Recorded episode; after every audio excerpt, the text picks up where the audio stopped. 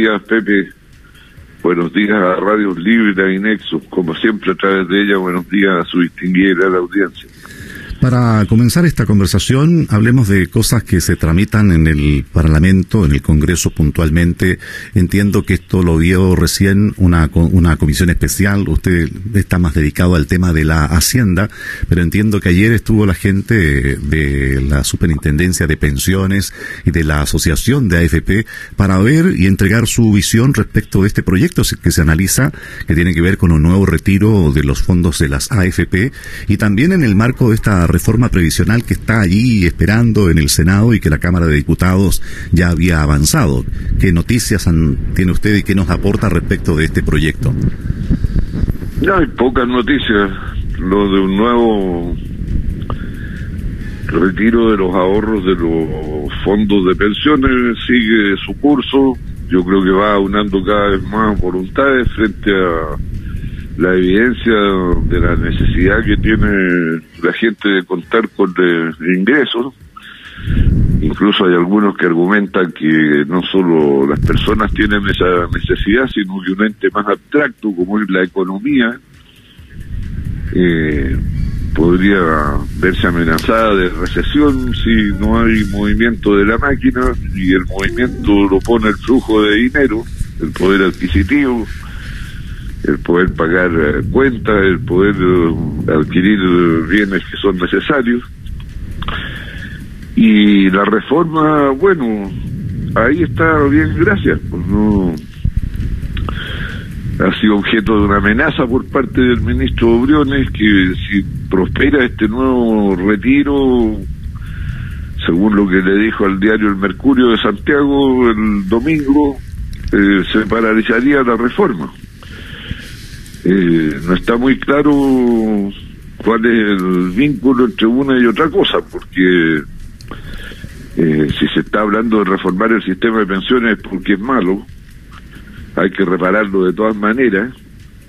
Eh, si se erosionan los ingresos futuros de las personas por estos retiros, hay que ver cómo se construye una alternativa de modo que los puedan compensar eso es, entre otras cosas, la idea de un fondo común de, solidaridad, de reparto, de ponerlo al lado, de hacer un sistema mixto, de modo que con el sistema de reparto se pueda eh, compensar eh, el desastre que las pensiones provoca el mercado de trabajo, que como sabemos no le garantiza una vida laboral continua con eh, imposiciones eh, regulares todos los meses a las personas, sino que hay gente que tiene lagunas de años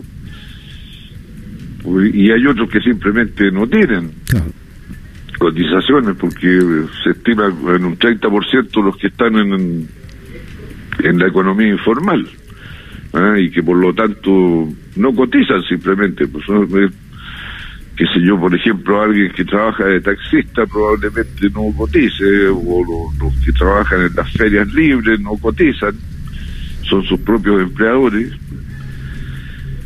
Y bueno, no, no se entiende bien la lógica del razonamiento, pero a estas alturas ya no es de extrañar. Ayer teníamos otro proyecto que tenía que ver con el, el mercado de capitales de la Comisión de Hacienda, la transparencia y y el control de que no hubiera espacio para hacer trampas, en fin. Y ahí metieron dos indicaciones que no tenían nada que ver con el proyecto y que afectaban eh, eh, el tema de los fondos de pensiones. Incluso se empezó a popularizar el rechazo a ese proyecto porque esas indicaciones establecían como lo que la gente empezó a denominar una especie de corralito, que hoy día usted va y se quiere cambiar de fondo, bueno, lo hace libremente en un periodo muy limitado de, de tiempo, alrededor de cinco días, y viene y se mete esta indicación que no va con las ideas matrices del proyecto, entonces no, no es sorprendente la falta de dilación en el razonamiento y el sentido de las cosas, porque se nos dice, no, es que vamos a alargar a 30 días el periodo de cambio de un fondo a otro y solo entre fondos que están próximos, o sea, me puedo cambiar del D a D o del E al D, pero no de la a E ni de D a la, eh, para asegurar la estabilidad del mercado de capitales. Bueno, si importa tanto la estabilidad del mercado de capitales, lo que hay que hacer es eliminar el sistema de AFP, pues eliminar la competencia, eliminar la búsqueda del lucro en el manejo de los fondos previsionales y ponerlo en un fondo estable que como no compite con nadie, no busca la utilidad, sino que busca la rentabilidad para asegurarle a los ahorrantes su pensión futura, no tiene necesidad de andar haciendo un cambio y eso le da la estabilidad al sistema financiero. Pero como estamos en realidad enfrentando unas iniciativas que tienen un tufillo ideológico, ¿ah? se contradicen en el propio discurso. Bueno, pero como se dice popularmente es lo que hay, ¿no?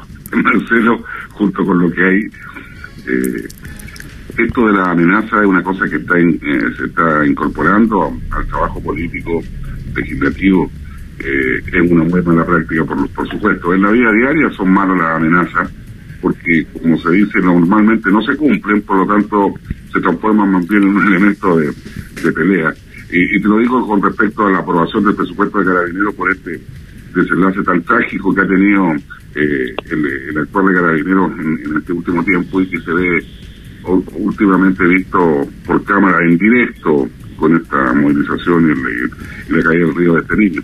Entonces, eh, por ambos lados, eh, y lo digo como una cuestión general de, malas prácticas, las amenazas pareciera que no, no corresponden, porque en este caso la, la policía tiene que existir, como ha dicho alguien, como tiene que existir la política, como tiene que existir muchas cosas que a uno a veces no le gustan cómo se comportan. Entonces, negarle el presupuesto también afecta a alguien que no tiene ninguna responsabilidad como es la ciudadanía y el bien común.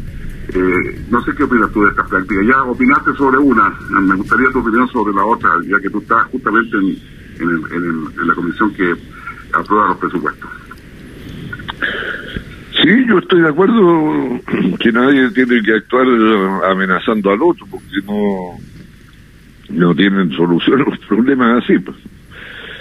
Eh, por ejemplo, en el caso del presupuesto carabinero, lo que hay que revisar es eh, el cumplimiento de la tarea que le asigna la sociedad y el cómo cada uno de los programas o de sus operaciones o de sus departamentos cumple con lo prometido. Yo creo que, por ejemplo, en materia de fiscalización del tránsito, probablemente Carabineros saque una buena nota. ¿Por qué le voy a quitar el presupuesto a la parte que financia todo lo que tiene que ver con el control del tránsito? No hay razón a lo mejor en la mantención del orden público no se está haciendo bien, ¿eh? ni la formación de los policías para ello, ni el modo en que operan. Bueno, entonces revisemos eso, porque la mantención del orden público, estimados contertulios, no es solo usar la fuerza para disuadir manifestaciones que se exceden eh, eh, en su carácter pacífico y adquieren un carácter eh, violento. ¿Quién, con, ¿Quién llama al desorden público hoy día? ¿Ah? El que hace abuso de la fuerza, el que no sabe controlar el orden público de manera que permita la expresión pacífica a los ciudadanos y contenga los excesos, haciendo un uso racional de la fuerza qué mejor convocatoria a manifestarse que tener una víctima como la del joven que cayó al río. No hay ni para qué llamar a la marcha. El hecho llama a la marcha, ¿o no? Así es. Entonces, causas. está cumpliendo ese departamento policial con su fin de mantener el, orden público cuando él mismo con sus excesos está llamando a alterar el orden público. No sé si logro explicarme. Sí, eh, Marcelo, pero existen eh, situaciones que son institucionales, que me parece que tú las eh, detallas perfectamente bien en lo presupuestario, pero existen acciones individuales, como en la política, en la vida, en la familia y todo, que pueden hacer diferencia. en este caso, por ejemplo, de, este eh, niño que cayó al río, eh, ¿hay alguna cuestión institucional detrás, como tú lo planteas, o será una, una situación eh, de, como se dice, de, la refriega en ese minuto, la inexperiencia del, carabinero? No, yo no. Yo... Otro lado, como para hacer un análisis, para llevar a, a buen puerto, digamos, lo que debe ser una reforma de fondo. No, yo no estoy en condiciones de decir si es un hecho individual o fruto de una formación corporativa, lo dirá la justicia u otros órganos que, que hagan eh, investigación eh, al respecto. ¿ah? Pero naturalmente que la policía tiene que estar en conocimiento de que un mártir, una víctima, produce conmoción y la conmoción produce nuevas manifestaciones. Eso es del ABC. Lo vimos en Estados Unidos. Claro, pero ¿qué, ¿qué, pasa en Estados Unidos? Que rápidamente, bueno, se separa los policías, se les juicia. Además, en, en otras partes los policías tienen eh, eh, organización sindical que si eh, el mando u otro comete eh, un, un, uh, un abuso con él, bueno, tiene una organización que lo defiende. Acá no se les da de baja como si fueran militares, que andan en una tarea militar, la jerarquía, la verticalidad del mando, etcétera, etcétera, o sea, no, no opera con la lógica de la policía. La policía son ciudadanos que cuidan a ciudadanos con la diferencia que andan de uniforme y tienen facultad para usar la fuerza para cumplir su misión, pero no para andar haciendo gala de, de, formación eh, militar. ¿Tú planteas a lo mejor una reforma que incorpore diferenciar policías? Porque eso es todo el si ya esto no, no, no va para más. Ahora, yo no puedo decir de que lo que pasó con este joven que cayó al río fue fruto de una acción y una formación sistemática pero en cambio sí podemos decir casi sin equivocarnos que las 300 y tantas víctimas de daño ocular parecieran ser víctimas de una acción sistemática, porque 300 es mucho, podría haber pasado tres veces, cinco veces, pero más de 300 veces llama la atención, ¿no? lo que pasa Bueno, pero estábamos en el tema de cómo se eh, legisla, cómo se hace política, cómo se gobierna, si amenaza. amenaza o no amenaza. Y yo no estoy por la amenaza, estoy por entrar al fondo de los asuntos y juzgar cada uno. Si uno ve de, que hay cosas que van mal, bueno, reduce el presupuesto. O a lo mejor van mal porque tienen poco presupuesto, que es la otra alternativa. ¿ah? Pero hay que analizarla en su globalidad y no partir con la amenaza de que porque me retiran el, un segundo 10% no hago la reforma previsional. Ahora, en este caso, en el ámbito legislativo, y no necesariamente con, con amenazas, pero independiente de lo que se requiere es una reforma a la institución respecto de su actuar, respecto quizás de una separación de las policías investigativas, también la, los equipos de fuerzas especiales para casos especiales. Aquí la inmediata es hacer una acusación constitucional y que se vaya el director general. ¿No es más de lo mismo? ¿Aló? ¿Aló? Sí, te escuchamos. ¿Nos está escuchando? alcancé a escuchar algo de que se vaya el director general. Sí, le preguntaba a Marcelo si efecto para como una solución inmediata respecto del tema que requiere una solución de fondo, hay que sacar al ministro del Interior y que se vaya el director general, porque son personas y lo que hay que cambiar aquí es el sistema.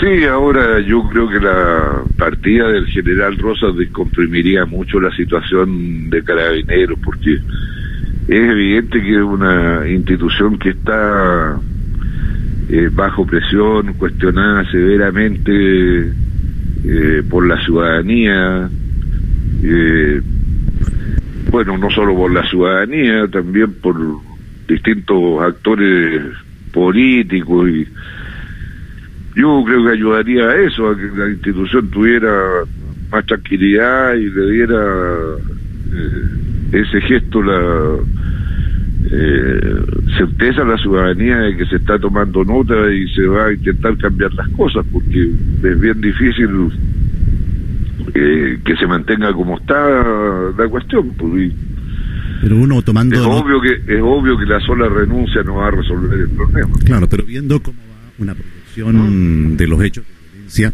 uno podría esperar que de aquí al 18 de octubre esto vaya eh, aumentando su nivel de violencia y si sale el general Rosas le va a pasar exactamente lo mismo al que venga, porque Carabineros va a actuar seguramente. No, por eso digo que la sola renuncia no, no resuelve el problema. Pero ayuda a Marcelo, ¿Ah? Marcelo, el problema es que eh, salieron 52 altos mandos. Eh, llegó un, general como el general Rosa con 51 años, el más joven de la historia. Si se tiene que nombrar a otro, van a ser ya lo que hace dos años eran eh, eh tenientes coroneles, porque los coroneles pasaron. Entonces, eh, también una, una, decisión estratégica desde el punto de vista de la dirección que, que, es complicado. Yo estoy de acuerdo contigo con el, hecho político que se comprimiría con la salida y con, con, el cambio, pero también el cambio no es tan fácil de hacer bajo esa perspectiva, no sé. Bueno, pero lo que tú planteas, Pepe, es eh, la prueba práctica de que no da para más mantener una institución policial de carácter militar, porque ¿por qué tiene que eh, eh, ser menor en carrera eh, el que viene para abajo? ¿Por qué no puede haber gente mayor? Es porque siguen es porque siguen la tradición militar, que el que más antiguo, ¿ah? y es un eh, bien súper preciado dentro de la institución. El más antiguo tiene derecho a la mejor comunidad, por decir algo. ¿ah? La antigüedad constituye mérito, como se dice. ¿Cómo sería en la política eso, Marcelo? sí, pues, pero no es así. Pues. o sea, hay, hay suboficiales, hay sargentos que tienen mucho más edad que suboficiales y que son súper eficientes, son súper eficaces, tienen el respeto de sus comunidades, son policías ejemplares, cumplen muy bien eh, su misión y son menores que el general, o sea, son eh, mayores que el general y a, veces incluso llevan más tiempo en la institución. ¿Por qué tiene que ser necesariamente alguien eh, mayor el que tiene que estar de... En una policía civil las cosas no son así, pues, se combina el mérito con la antigüedad. Entramos en un análisis que es bastante complejo también que el de las policías militares, eh, que es un tema eh, que lo conocemos en la historia y que tiene no, no, no fácil resolución. Y por otro lado, en las sociedades modernas, ya que vamos a organizaciones, pues estamos haciendo un análisis organizacional del tema, se dice que hoy día la mayoría de los trabajadores en el mundo, en organizaciones exitosas, tienen su jefe o su gerente o quien los dirige mucho más joven que ellos. Es una realidad en todos lados. Sí, pues, y no tiene por qué ser distinto acá. ¿Por qué es distinto? No, porque la tradición es que es una policía militar jerarquizada, no deliberante, vertical. Lo de los grados es lo que hace complejo el tema, ¿no? Los ascensos, los grados, porque eso no existe casi en ningún tipo de organización. Claro, a los militares nomás si sube un teniente coronel hay que dar de baja a todos los generales, porque no puede haber alguien que sea mayor en, en antigüedad que el jefe. Eso es un absurdo. Digamos un tema que no, no se ventila habitualmente en, el análisis de estas situaciones, Marcelo. Una, eh, ¿Como cuál? Esto del, del orden, de la antigüedad, de los grados, es un tema que viene bueno, pues, no, pues yo lo vengo planteando ya. ¿No te han escuchado? no, Carabinero necesita una reforma muy profunda, ¿no? incluso en la asignación de recursos. Es necesario eh, que Carabineros tenga un club de equitación, porque alguna vez un oficial hizo el salto más grande de la historia en, eh, eh, ese deporte. Bueno, el general Mendoza fue medalla, pues. Bueno, pero es necesario porque Por el general. Mendoza tuvo medalla que se gaste Esa es tradición, en- pues. ¿Ah? Esa es la tradición de la que tú estás hablando. pues. Me parece bien que lo, lo, lo plantees. Bueno, Usted también ha sido crítico con las bandas, con el club ecuestre y con el- la, la presentación más bien artística de los perros. Ha señalado en otras. sí, claro, claro. Ahora sí, en realidad lo, de los canes tiene que ver con la labor policial, bueno, se verá. Pero no, yo, yo no, no, no, no, no, no creo que pueda salir incólume carabineros de una necesaria reforma. Lo que es muy doloroso para la sociedad es tener una, una crisis de este tipo. Porque sí es una institución igual que la política, igual que eh, la actividad económica, igual que toda o cualquier institución que sea de fondo en el desarrollo del ser humano, eh, sobre todo en esto, eh, es doloroso que, que estemos en esta crisis, porque hay que salir de la crisis, tiene que seguir existiendo y no se puede eliminar de una, de una, de una plumada, tiene que haber una reforma profunda que nadie parece que está muy de acuerdo en cómo hacerla. Eh, es un tema muy delicado, Marcelo. Sí, sin duda, pero eh, yo creo que hay aspectos de la labor policial que no están bajo cuestionamiento. Ya mencionaba lo del control del tránsito, pero también las operaciones de, de salvataje que realiza eh, el GOPE no creo que hayan sido objeto de críticas, que hicieron mal la Pero no son noticias, no son ¿No? noticias, no generan un, un ambiente Bueno, eh, que la contrarreste propia- una, una, la- una forma lo, lo malo que suele ocurrir y que se, se difunde y se viraliza rápidamente. la propia labor investigativa del crimen propiamente tal, del delito común, no está bajo cuestionamiento. Nadie ha dicho que la policía de carabineros es ineficiente en aclarar los delitos. Y ahí yo no estoy de acuerdo con que haya una policía que previene y la otra que investiga. Esencialmente hay- existe esa diferencia entre la policía de investigaciones y la, y la policía de carabineros. Ah, pero yo creo que es necesario que existan para colaborar con eh, la justicia eh, dos policías, porque de repente una se enamora de su hipótesis y le da con que la hipótesis es la correcta cuando todos los hechos muestran que la incorrecta, pero uno persevera porque no, yo es que yo tengo que seguir en esto y tiene que haber una eh, capacidad de corrección. Yo no, no, no concuerdo para nada con lo que dice este gobierno de que hay que especializar las, las policías. Claro, hay que darle especialidad en la materia, ¿eh? Pero no decir hay una sola policía investigativa. Incluso hay eh, ideas que dicen que eh, la justicia debería tener su propia policía, que los fiscales deberían ser auxiliados en su investigación no solo por las policías como hoy día las conocemos, sino que por una policía judicial.